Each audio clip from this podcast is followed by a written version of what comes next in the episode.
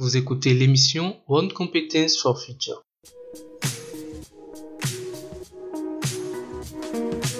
Je suis Mariette Ayi, je suis juriste en formation, passionnée des questions liées aux droits des enfants. J'étais un, peu trop curieuse et j'ai eu à feuilleter assez de documents concernant la psychologie de l'enfant, la psychopédagogie. Avec ces connaissances que j'avais accumulées, j'ai commencé à observer un peu plus le comportement des adultes, les comportements des éducateurs envers les enfants. Et là,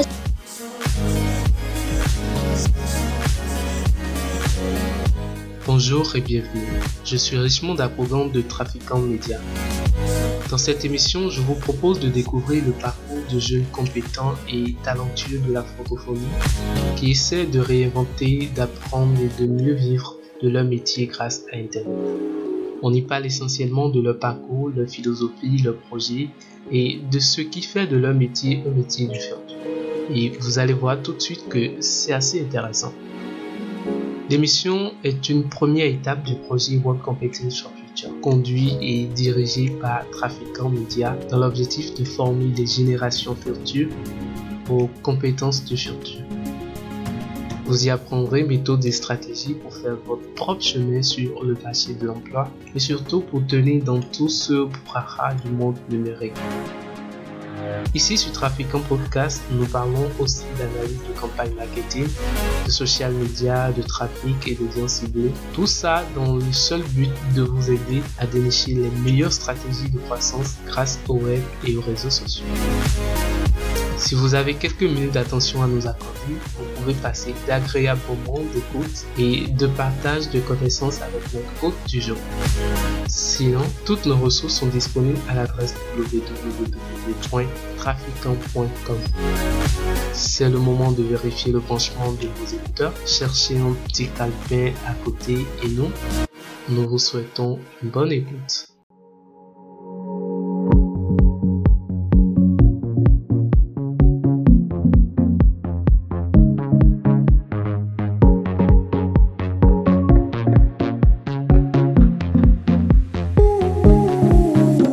Nous allons finir avec la saison 21 de cette émission par l'interview d'une talentueuse jeune dame qui a décidé de faire de la liberté des enfants sa raison de vivre.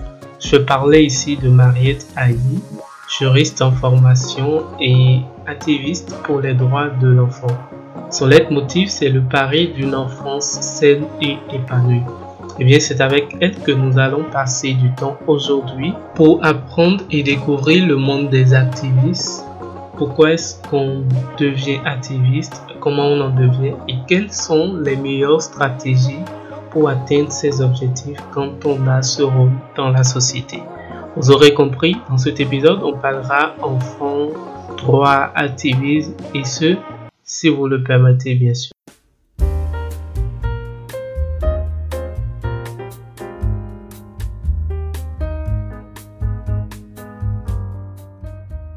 Alors, salut Mariette, bienvenue sur le podcast Trafiquant. Aujourd'hui, on va passer quelques minutes avec toi pour apprendre un peu plus euh, déjà sur toi. Ensuite, sur ton métier, ce que tu en fais pour l'humanité.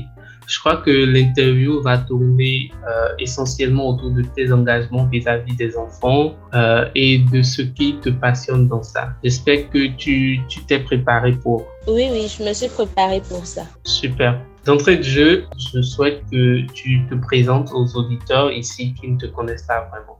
Je suis Mariette Ayi, je suis juriste en formation. Je suis passionnée des questions liées aux droits des enfants. J'ai des compétences en rédaction web et je nourris une passion pour la couture et le stylisme. D'accord, super.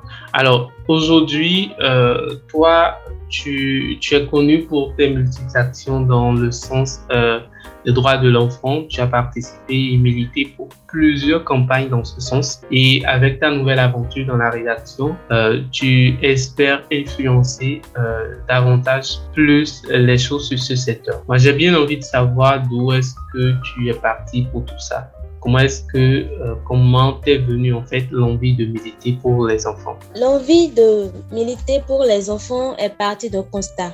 Je suis née d'une mère institutrice, animatrice d'école maternelle Et dès le bas âge, j'ai commencé à me documenter. J'étais un peu, un peu trop curieuse et j'ai eu à feuilleter assez de documents concernant la psychologie de l'enfant, la psychopédagogie et tout ce qui avait comme mécanisme d'apprentissage qui entourait euh, l'enfant.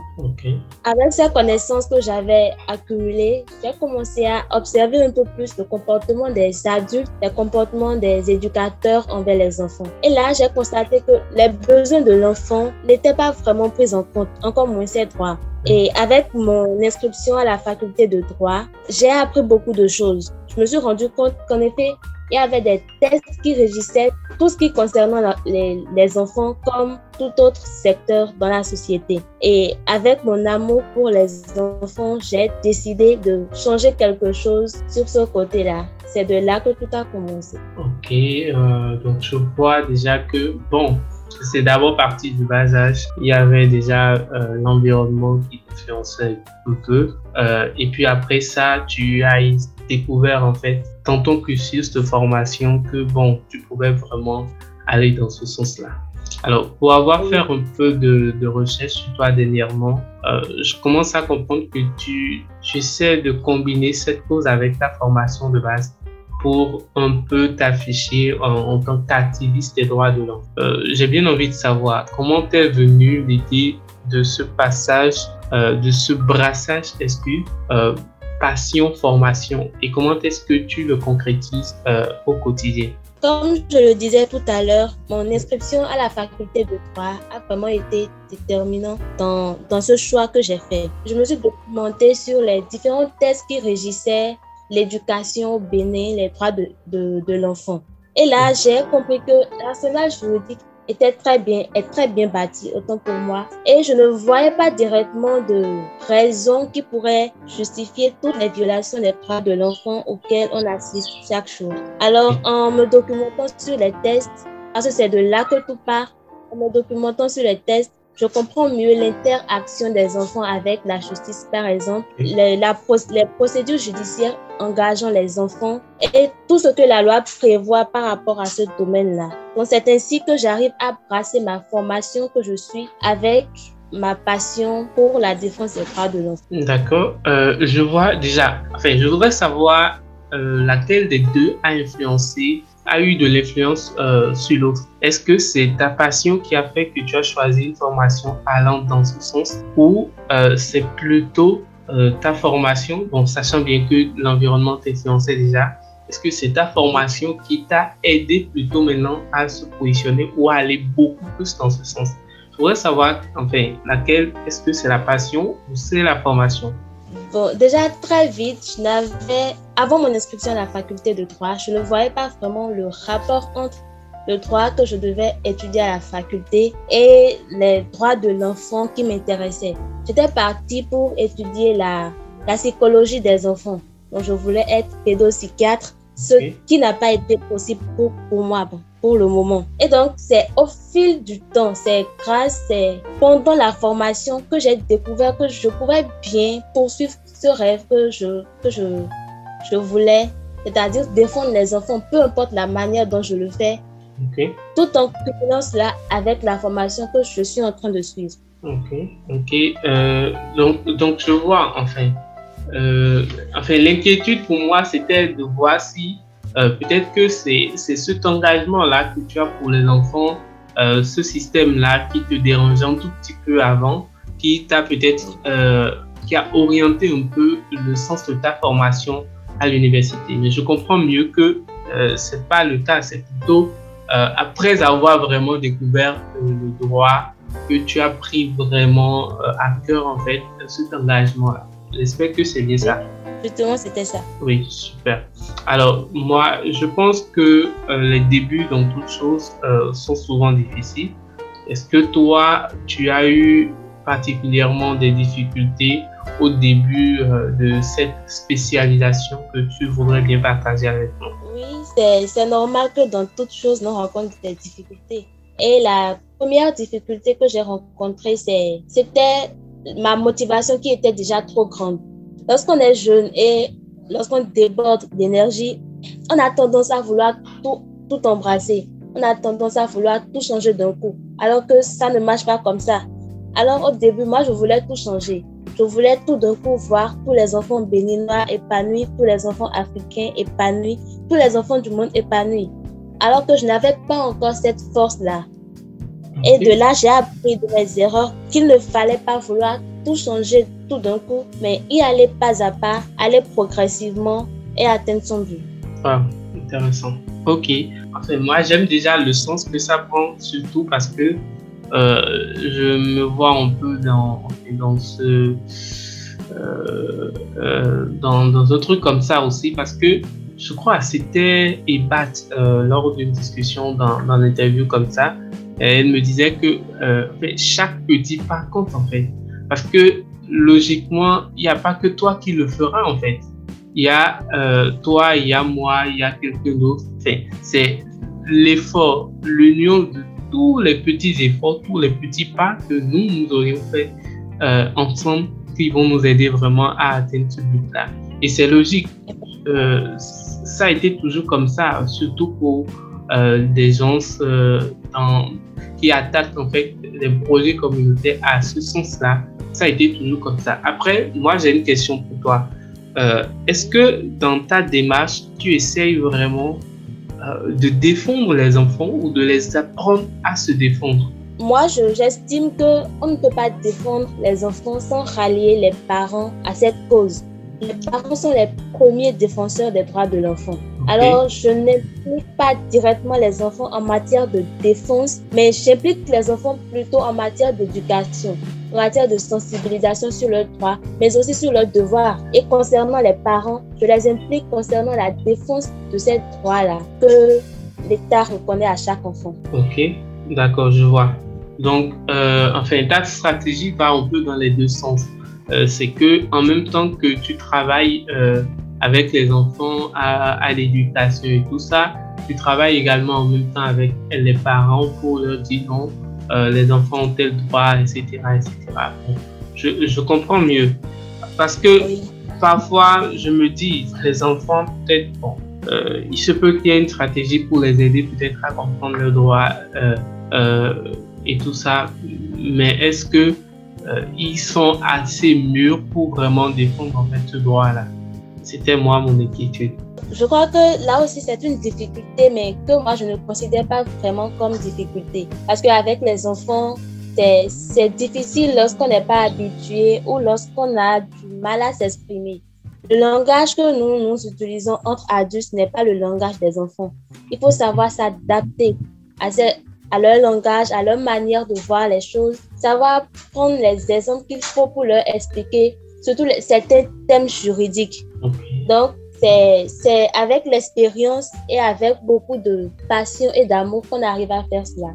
Évidemment, j'en venais là. Euh, est-ce que tu as fait une pédagogie euh, euh, spécialement pour les enfants, pour pouvoir mieux gérer ça, ou c'est une fois sur le terrain que tu as essayé vraiment de, d'apprendre des erreurs, de, de l'expérience et tout ça pour pouvoir vraiment avoir euh, le juste milieu des choses. Je, je n'ai pas vraiment fait une formation en pédagogie, mais comme je le disais, je me suis beaucoup documentée par rapport à la, à la pédagogie en ce qui concerne les enfants.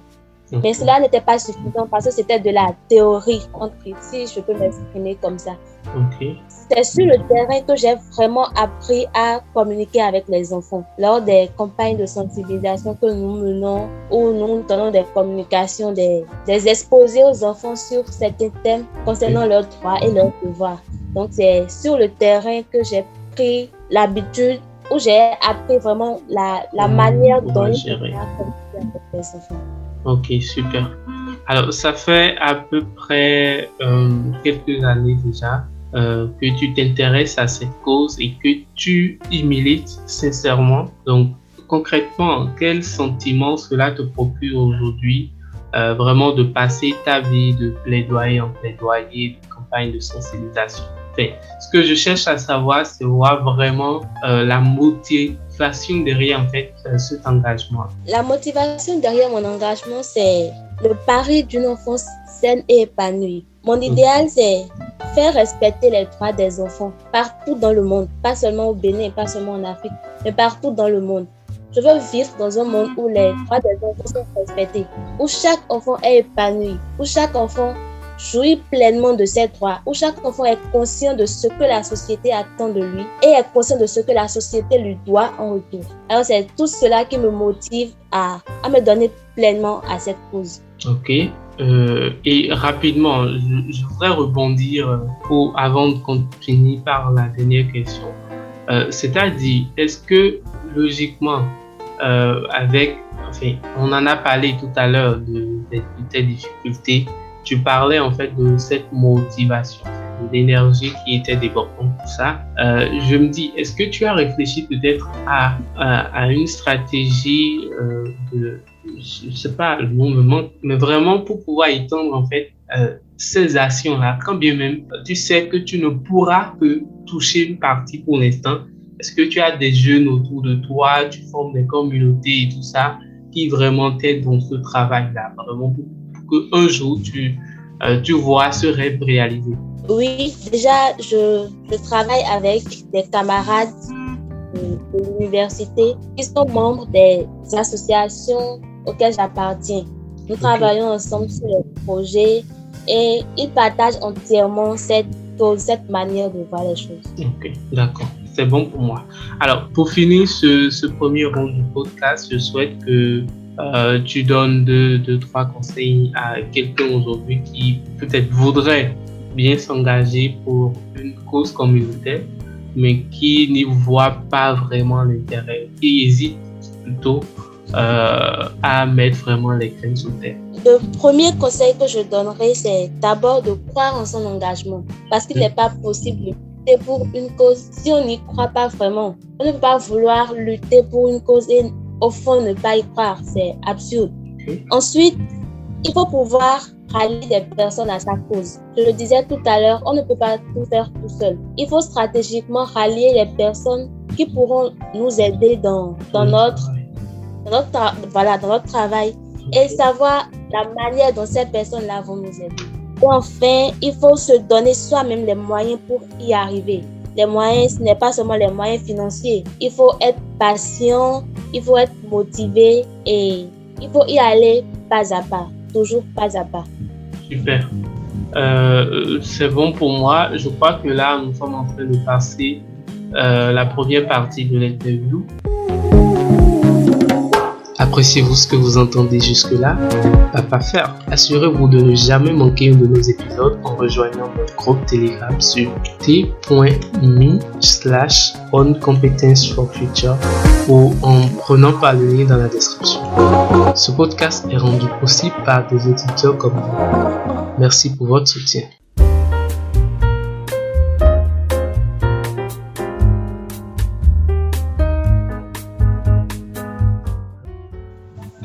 La deuxième partie, je voudrais essentiellement parler euh, avec toi de ton rôle d'activiste, euh, des stratégies que tu développes pour assumer pleinement ce rôle, tout en continuant euh, à te former. Ici, nous avons beaucoup de temps de surplus.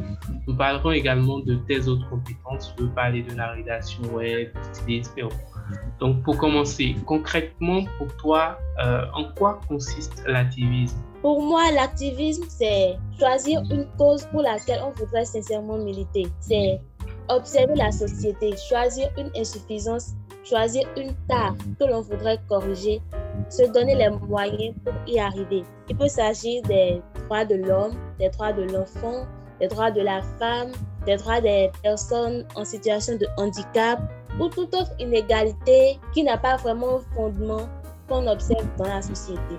D'accord, je vois. Et logiquement, pourquoi est-ce qu'on voudrait peut-être voilà, euh, aller dans ce sens-là? Pourquoi on voudrait faire l'activisme Pourquoi faire l'activisme Déjà, on dit que c'est l'État qui doit pouvoir à tous nos besoins. Oui, l'État doit, doit pouvoir à tous nos besoins, mais l'État ne peut pas forcément tout faire.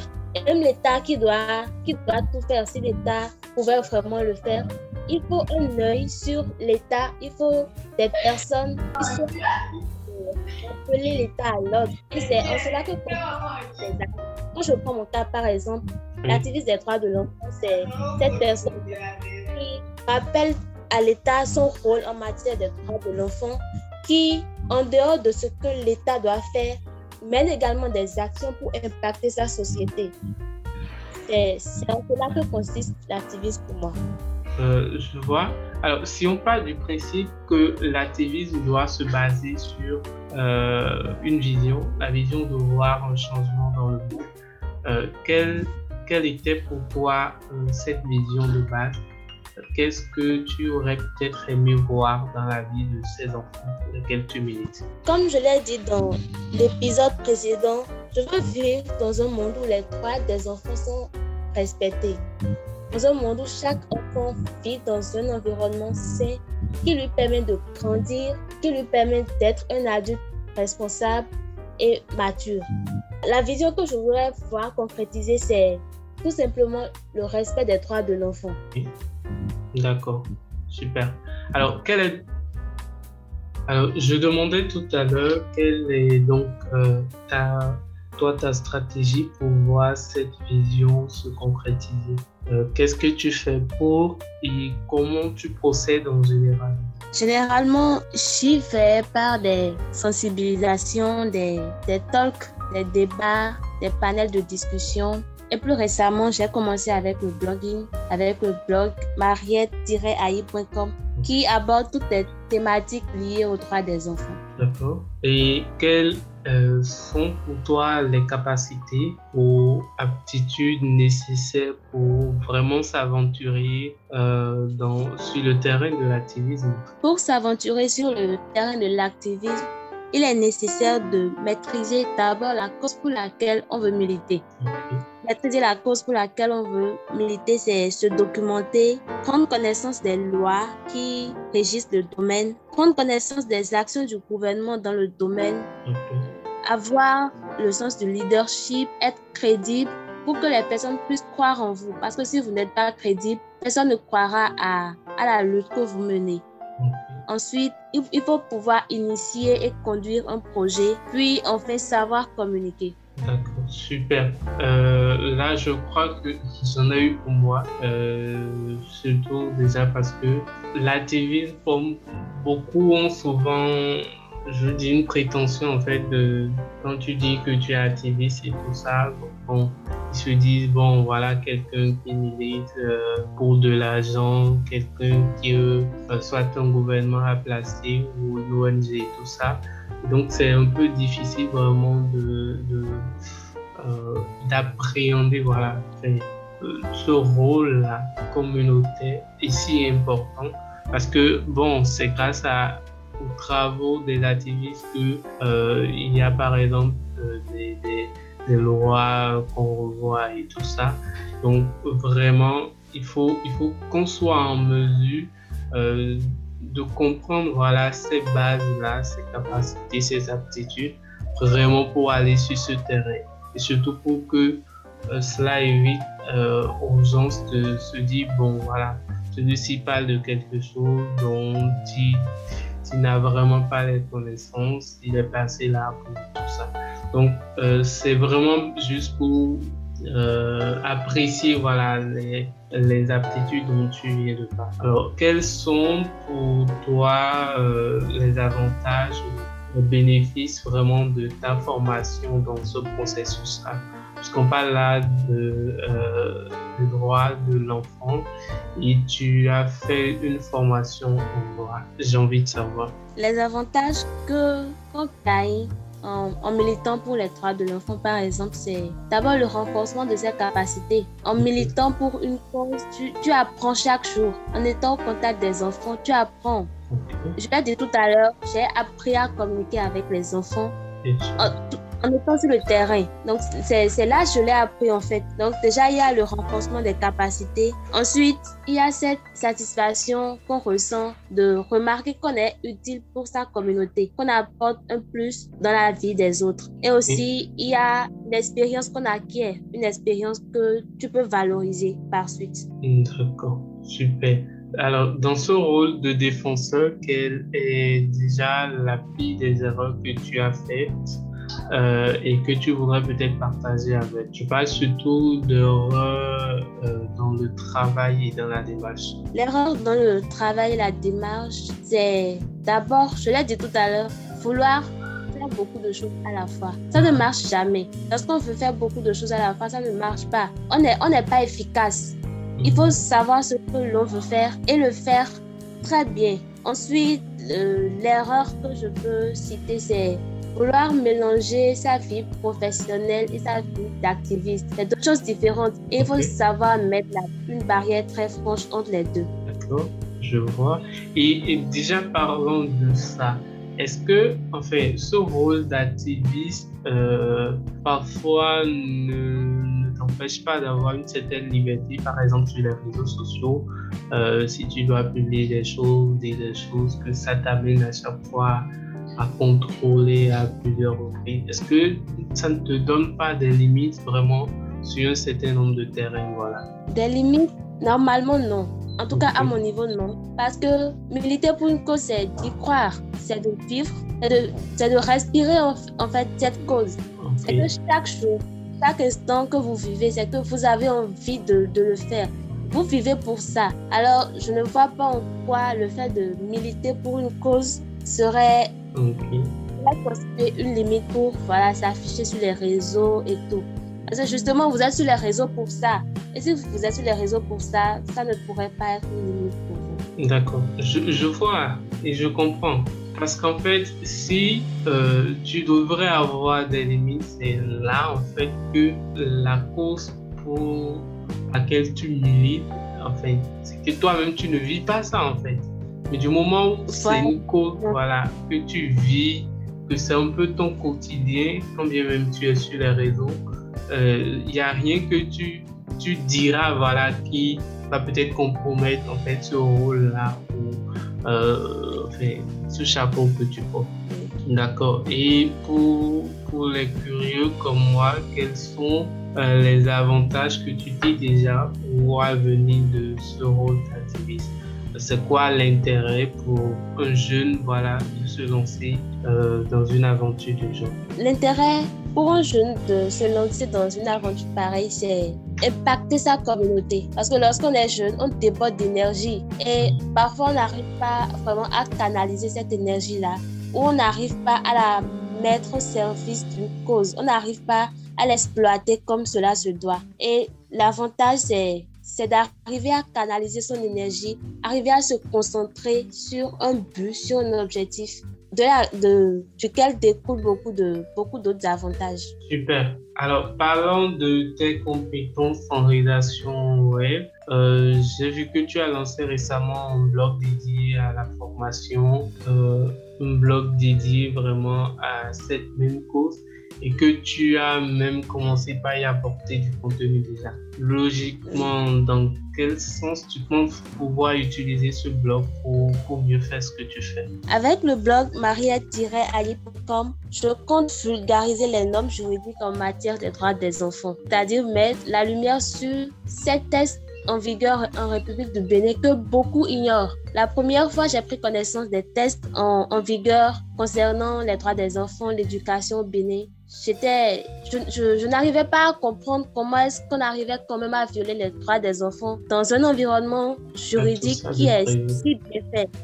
En dehors de ça, je compte exposer les différents cas de violation des droits des enfants, ce qui pourrait alerter bien sûr les autorités compétentes à faire cesser ces cas de violation-là. Après, je compte aborder toute autre thématique qui a rapport avec les droits des enfants. Je m'intéresse beaucoup plus à la psychologie de l'enfant je compte explorer tout ce qui a rapport avec la psychologie des enfants parce que c'est assez complexe mais à la fois passionnant. Et éduquer un enfant, c'est d'abord comprendre comment il réfléchit, comment il voit, euh, comment il voit le monde afin de pouvoir le diriger vers euh, sa vie d'adulte. D'accord, super. Une dernière petite question pour finir. Euh, quelles sont tes recommandations en matière de ressources gratuite, euh, des livres à lire, blogs à suivre en ligne euh, pour quelqu'un qui veut faire de l'activisme comme toi D'abord, il faut s'intéresser à la culture générale parce qu'au fondement de tout, c'est la connaissance. S'intéresser à la culture générale. Ensuite, suivre des personnes qui font déjà de l'activisme. Voir comment ces personnes-là s'y prennent. Voir ce qu'il n'arrive pas à bien faire et peut-être exploiter ce côté-là pour corriger les choses. Et après, il faut faire de Google son ami. Moi, je suis beaucoup collée à Google. J'apprends pratiquement tout là-bas. D'accord. En dehors de cela, il faut s'intéresser aux lois parce que sans les lois, on ne peut rien faire. Tout est encadré par les lois et il faut maîtriser les lois qui régissent chaque chose et savoir quelle procédure il faut suivre dans chaque cas. D'accord. Est-ce que cela voudra dire que toutes les fois, voilà, qu'on fasse de, le droit, voilà, pour pouvoir faire de la thésie Ah Parce non, que là, pas forcément. tu parles de connaître euh, les lois, les codes et tout ça. Oui. Non, le, la défense des, des droits humains, puisque le droit de, de l'enfant, c'est les droits humains. La Mhm. défense des droits humains n'est pas réservée qu'aux personnes qui étudient le droit. C'est du leur. Généralement, les gens ont tendance à croire cela. Défendre les droits des enfants, défendre les droits humains, défendre les droits de la femme ne requiert pas une formation en droit pour cela. Mhm. S'intéresser aux lois régissant les droits des enfants, régissant les droits de la femme, les droits humains, ne requiert pas forcément une formation en droit. Il faut juste être passionné de, de la cause pour laquelle on milite, mais surtout avoir l'envie d'apprendre. Puisque aux lois, c'est pouvoir lire les lois, pouvoir les interpréter et pouvoir les appliquer. D'accord, super. Merci euh, à toi pour cette deuxième partie euh, de l'interview où tu nous as parlé un peu de, de ton rôle d'activiste, euh, nous parler des avantages, des bénéfices, capacités et tout. Là, on va passer à la troisième partie de l'interview.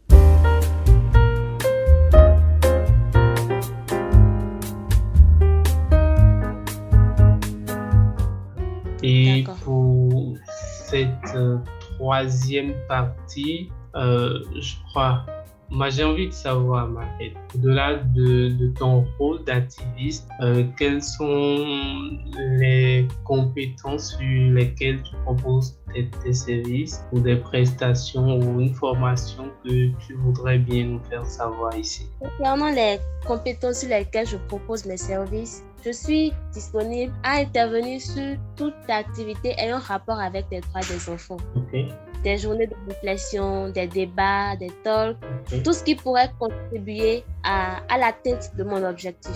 ok. Euh, d'autres services, même parfois au-delà en fait de, euh, de l'activisme, si tu en Au-delà de l'activisme, il y a ma, ma seconde passion qui est la couture. Euh, pendant mes, mes j'ai l'habitude de m'amuser un peu avec ma machine. Et là, je suis disponible également pour habiller des personnes.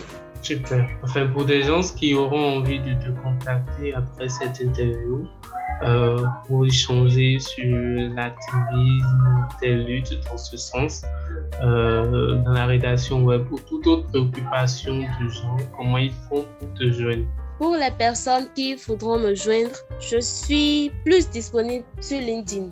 Ok, Alors, je conseille à toutes les personnes qui voudraient me joindre de me contacter sur le compte Mariette Aïe. Je suis connectée très souvent là-bas et je répondrai à leurs messages. super. Euh, alors, merci à toi, Marie, pour cette belle occasion euh, que tu nous as offerte pour découvrir et apprendre davantage de choses sur toi, euh, tes engagements et passions. Euh, merci de nous avoir prêté tes précieuses connaissances en la matière. Est-ce que tu as un dernier mot à placer Oui, déjà, je te remercie pour l'opportunité que tu me donnes de parler de ce que je fais en matière des droits de l'enfant, qui est déjà une pierre que tu apportes à l'édifice. Ensuite, je voudrais terminer l'interview sur euh, une petite citation que j'aime bien. Si l'éducation est l'arme la plus puissante pour changer le monde, les enfants sont la cible parfaite pour mener une attaque douce, efficiente contre tous les maux qui minent la société. Et donc, se concentrer sur les enfants, c'est avoir l'assurance d'un monde meilleur. Se concentrer sur l'éducation des enfants, la réalisation de leurs droits, leur épanouissement, c'est avoir l'assurance d'avoir des adultes sains et épanouis. Et comme j'aime si bien le dire, le pari d'une enfant saine et épanouie est gage d'une vie d'adulte saine et épanouie. Super, euh, merci beaucoup à toi. Et rapidement, je voudrais te poser une dernière question, une question surprise. Alors, logiquement, quand tu te regardes ici, euh, d'ici 5 ans, où est-ce que tu te vois dans, dans cette lutte-là? Quand je me regarde d'ici 5 ans, c'est... Je où vois est-ce déjà... que tu as envie d'être? Voilà, là, tout de suite, je pense à, à l'UNICEF. oui. J'ai envie d'être à l'UNICEF afin de mieux impacter la communauté. D'accord, super. Euh, j'espère que quelqu'un écoutera cette interview et pourra peut-être euh, un jour te faire appel pour ça. Merci à toi. Euh, pour ce bon moment de partage. ça m'a permis de retrouver un peu cet écosystème de, de l'enfance, les droits et tout. J'avoue que j'ai pris un peu de temps à lire sur toi, à, faire des recherches avant même de, d'aboutir à ce questionnaire. n'est pas parfait, mais je pense quand même que ça nous a aidé euh, à parcourir un peu l'essentiel de ce qu'on peut tirer de toi. D'accord, merci et à très bientôt. D'accord, merci à toi aussi. Ciao.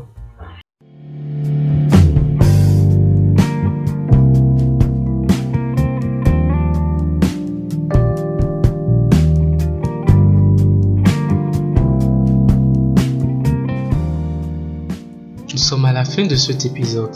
Si vous avez apprécié l'émission et que vous souhaitez nous soutenir, partagez-la avec d'autres personnes, publiez-la sur les réseaux sociaux ou laissez une note et un avis sur la plateforme ici.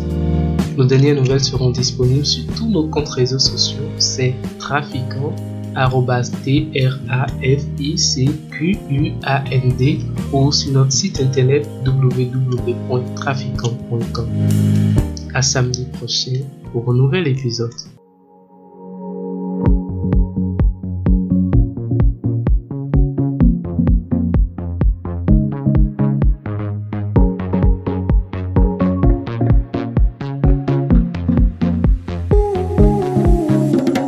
à écouter prochainement. Et ben voilà, on est à la fin de la saison 2021 de cette émission.